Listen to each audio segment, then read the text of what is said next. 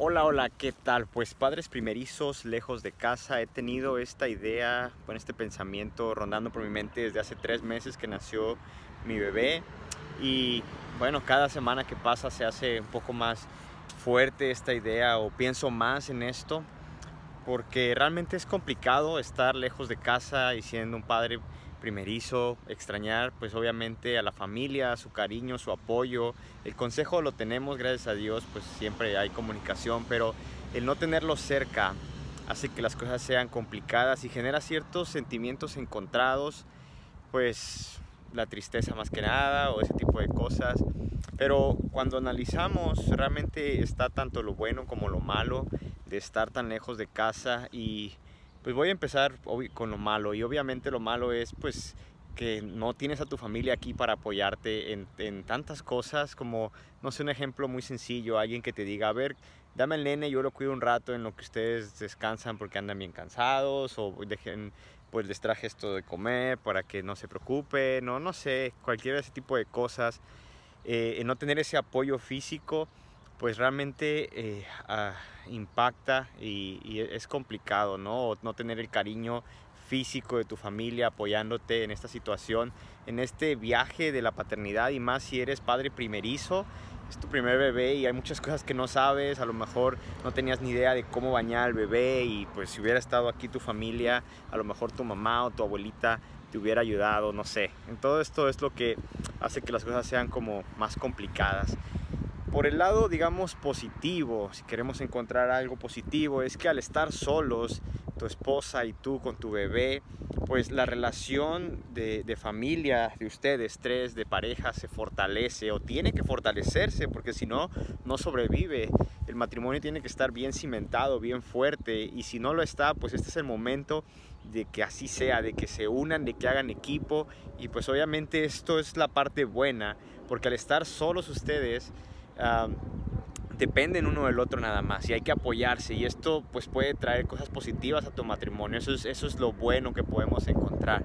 Además que pues siempre hay muchas ideas a tu alrededor, ¿verdad? Y cuando estás cerca de tantas personas, amigos, familia, con diferentes opiniones que tratan de ayudarte siempre, porque esa es la idea de los consejos, nada es para, todo es para beneficiarte, pero a veces cuando hay muchas ideas a tu alrededor, pues te confundes o no sabes si hacer lo que me dijo él o lo que me dijo ella, se contradicen las ideas, no sé qué hacer.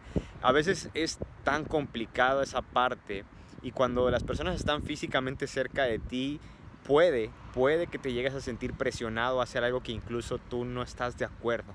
Porque a veces, desgraciadamente, cuando damos consejos esperamos que a lo mejor los sigan y si no los siguen, pues incluso pudiéramos llegar a ofendernos. Algunas personas se ofenden cuando no sigues sus consejos y esa situación pues sucede más cuando tienes a la familia cerca, ¿verdad? Repito, no es que ellos quieran hacerte mal, ellos te aman, ellos nos quieren y nos apoyan y nosotros recibimos los consejos con toda alegría, con todo gusto. Pero cuando estamos lejos, a lo mejor nos evitamos muchos malos entendidos, nos evitamos fricciones o enojos por no hacer exactamente lo que una u otra persona dice porque los consejos siempre son buenos, siempre es bueno escucharlos, pero no todos los consejos son 100% reales o 100% aplicables o a lo mejor ya ni siquiera están de moda, por así decirlo, no tanto de moda, sino a lo mejor ya la ciencia avanza, la medicina avanza y algunas cosas que antes se recomendaban probablemente ya no se recomiendan más. ¿sí? Un ejemplo para ponerles ahí que ni siquiera tiene que ver nada con bebés es que por los años 1930 1960, algunos médicos, bueno, la comunidad médica, varios de ellos, y influenciados obviamente por, por, por las empresas tabaqueras, recomendaban el uso del cigarro. ¿Por qué? Pues porque ayudaba a adelgazar, a perder peso, a quitar estrés. Decían que, eh, que era recomendable, que estaba bien fumar y el día de hoy sabemos el problema, el impacto físico del tabaquismo, el, el impacto social, emocional, etcétera, etcétera. Y sabemos claramente que no es bueno. Y de esa misma manera hay cosas, hay estudios que van, se hacen nuevamente, se, se hacen más estudios sobre cosas relacionadas a los bebés, a cómo cuidarlos, a cómo tratarlos, etcétera, etcétera. Y ideas que a lo mejor han pasado de generación en generación la medicina ha descartado, ha, ha, rectificado, corregido sus ideas anteriores y ahora sabemos que hay cosas que no se deberían hacer. Entonces cuando recibimos un consejo lo mejor es simplemente aceptarlo, agradecerlo, pero antes de aplicarlo inmediatamente, eh, analizarlo, ¿verdad? Analizarlo, cuestionarlo y, si vale la pena, si es bueno el consejo, pues aplicarlo, claro que sí. Si el consejo no, pues no aplica porque a lo mejor no es válido ya, hay una mejor manera, etcétera, etcétera, o simplemente porque tu bebé pues no aplica para tu bebé. Hay cosas que no, pues los bebés son diferentes, eh, sus necesidades básicas son iguales, pero tienen a lo mejor necesidades específicas o su carácter es distinto, etcétera. Pues a lo mejor ese consejo no aplica para tu bebé, pero uno lo recibe, uno lo acepta con mucho cariño y nosotros podemos simplemente decidir si lo aplicamos sí o no. Y entonces estar, estar este, solos, papá y mamá con el bebé, realmente trae ese beneficio de que ahora somos un equipo y dependemos uno del otro y nos fortalecemos.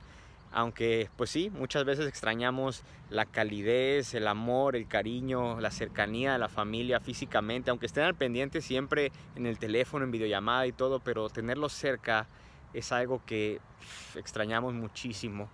Y realmente contamos los días, bueno, es una expresión porque no tenemos ni idea cuándo podremos regresar, pero tenemos muchísimas ganas de ver a nuestra familia y, y, que ellos puedan conocer al bebé, ¿verdad? Porque imagínate cuando han pasado siete años de casados y toda la familia ha tenido, ha estado esperando tu primer bebé desde hace años y que nazca el bebé durante una pandemia en la que no pueden ir a, venir a verlo, en la que nosotros no podemos ir a verlos a ellos a México es tan complicado. Ya hace un par de días, el 5 de marzo, hicimos un año sin poder salir de Estados Unidos.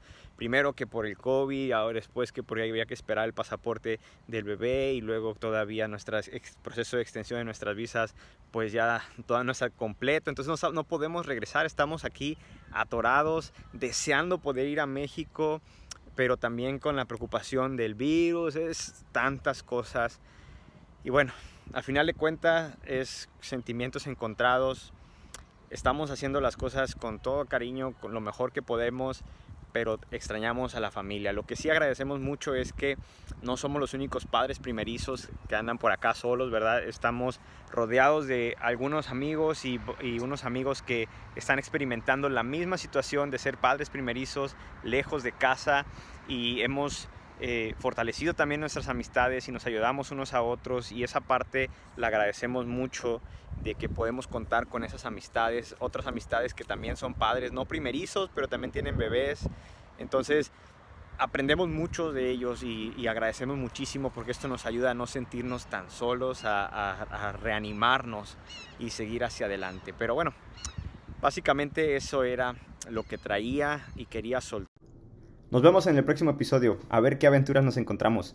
Hasta luego y que la fuerza nos acompañe.